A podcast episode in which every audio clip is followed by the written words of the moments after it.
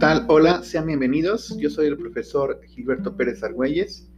Este es su podcast Historia de México en corto y hoy estaremos con el tema de modernidad autoritaria, segunda parte, los dilemas del desarrollo. Ese es el título de nuestro podcast número 39 y bueno, vamos ahora con el objetivo.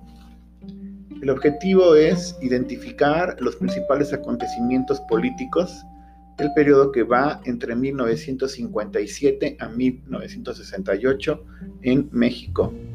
Además, vamos a conocer en qué consistió el desarrollo estabilizador y por último, mostrar cómo se presenta la debacle del desarrollo económico o desarrollo hacia dentro que tuvo nuestro país en este periodo histórico. Dicho lo anterior, entonces, vamos a iniciar. Y bueno, tendríamos que hablar en principio de cuentas, la situación política se va a poner al rojo vivo. Es un periodo donde se van a mostrar que algunos de los gremios más importantes ya no estaban conformes con la forma en cómo se llevaba económicamente y políticamente a nuestro país.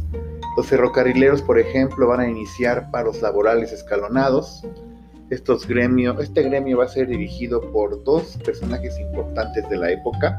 Nos estamos refiriendo a Valentín Campa y Demetrio Madero.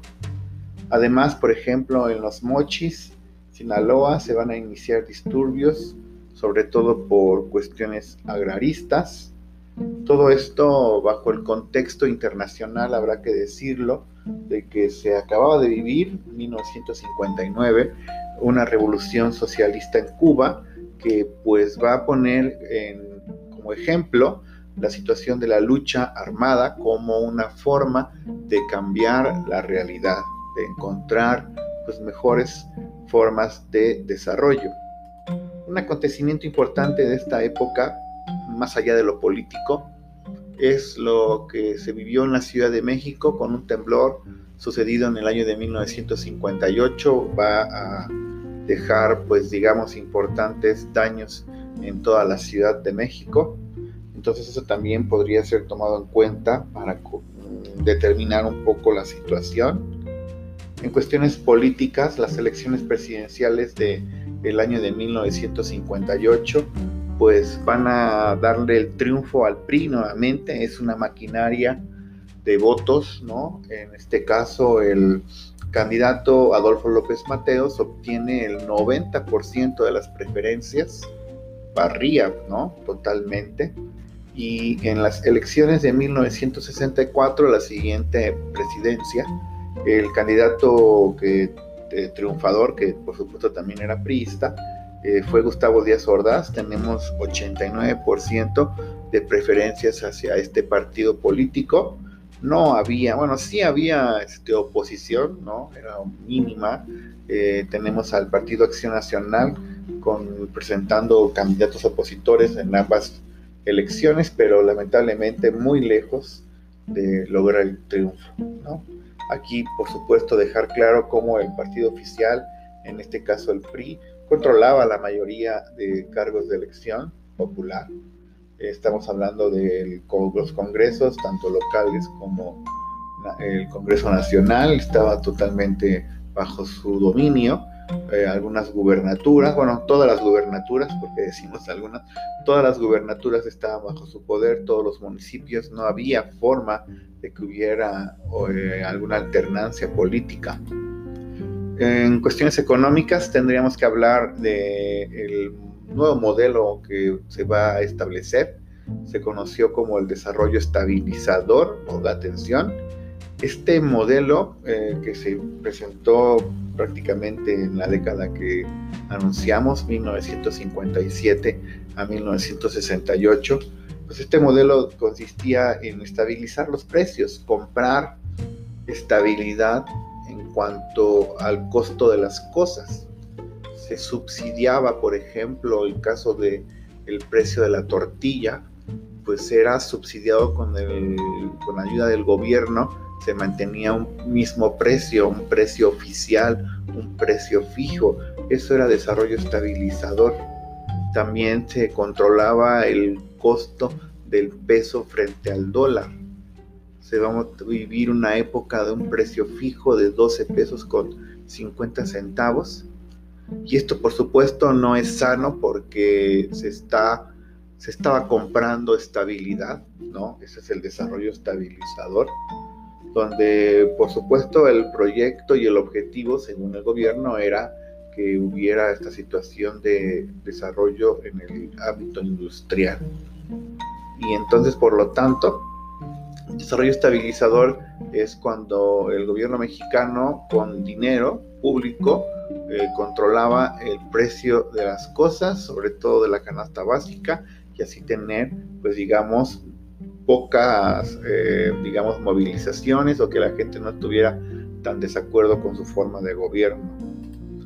Eh, con todo lo anterior, entonces el gobierno mexicano comenzará también a tener un proceso de nacionalización. En el caso de la industria eléctrica, se va a nacionalizar bajo la presidencia de Adolfo López, Mateos. Y entonces eh, ahí se presenta esta cuestión donde las compañías este, privadas y extranjeras que daban el servicio salieron del país. continúa esta expansión de la urbanización de nuestro país la expansión de la banca, del comercio, de la educación, eh, de la burocracia también, por supuesto. Esto va a ensanchar un poco, a promover el crecimiento sobre todo de las clases medias. Eh, habrá que mencionar que no, el desarrollo no era para todo el país. Estos aspectos que acabamos de mencionar se vivían principalmente en ciudades como la de México o el caso, por ejemplo, del estado de Nuevo León. Vamos a poner aquí unos datos para comparar. El, este caso, el ingreso per cápita de las personas que vivían en aquel entonces Distrito Federal era de 13 mil pesos, ¿no? Y bueno, en el caso de las personas que habitaban en Nuevo León, el ingreso per cápita era de 11 mil pesos. Si lo comparamos con otros estados, tenemos, por ejemplo, el caso de Tlaxcala, 1.300 pesos, o sea, 10 veces menos. Y en el caso de Oaxaca, 1.400 pesos. Entonces teníamos un país con una distribución poco justa, porque al final había ciudades donde sí había una especie de progreso, pero había partes de nuestro país, caso de Tlaxcala y Puebla, que tenían un ingreso muy inferior, decían, decíamos nosotros casi 10 veces menos. Y bueno, en la década de los 60 principalmente se van a presentar muchos conflictos, sobre todo en la segunda mitad de esta década. Por supuesto tendríamos que hablar sobre la cuestión incluso a unos cuantos días de haber tomado posesión el presidente Díaz Ordaz, tuvo que responder, por ejemplo, a las exigencias de la Asociación Mexicana de Médicos, eh, residentes e internos de instituciones públicas de salud que realizaban paros por cuestiones sobre todo de la falta de equipo para poder atender, sobre todo también por cuestiones salariales, y entonces los médicos serán uno de los gremios que comenzarán a movilizarse, a mostrar el descontento por la forma en cómo se estaba gobernando nuestro país y de esta distribución de la riqueza a la que acabamos de aludir. El descontento político se va a extender por algunas partes de nuestro país, habrá, eh, habrá guerrillas, quiero decir, ¿no? guerrilleros que comenzarán a intentar em, a través de las armas encontrar solución. Arturo Gamis asaltó el cuartel de Ciudad Madera en Chihuahua para hacerse de armas. Ahí van a morir varios soldados y guerrilleros. En el 66, por ejemplo, van a ser arrestados comunistas trotskistas acusados de asociación delictuosa yo creo que más bien era por ser socialistas o con esta ideología.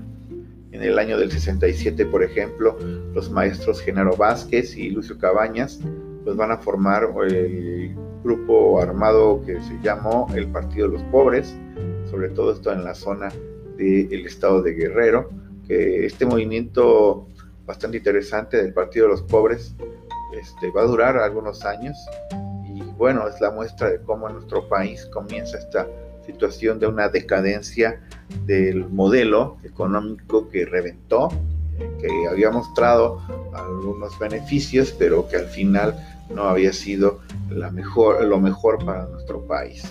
Y bueno, con esto le damos fin a la presentación. Agradecemos por supuesto muchísimo su atención y nos estamos escuchando en los siguientes episodios. Hasta entonces, chao.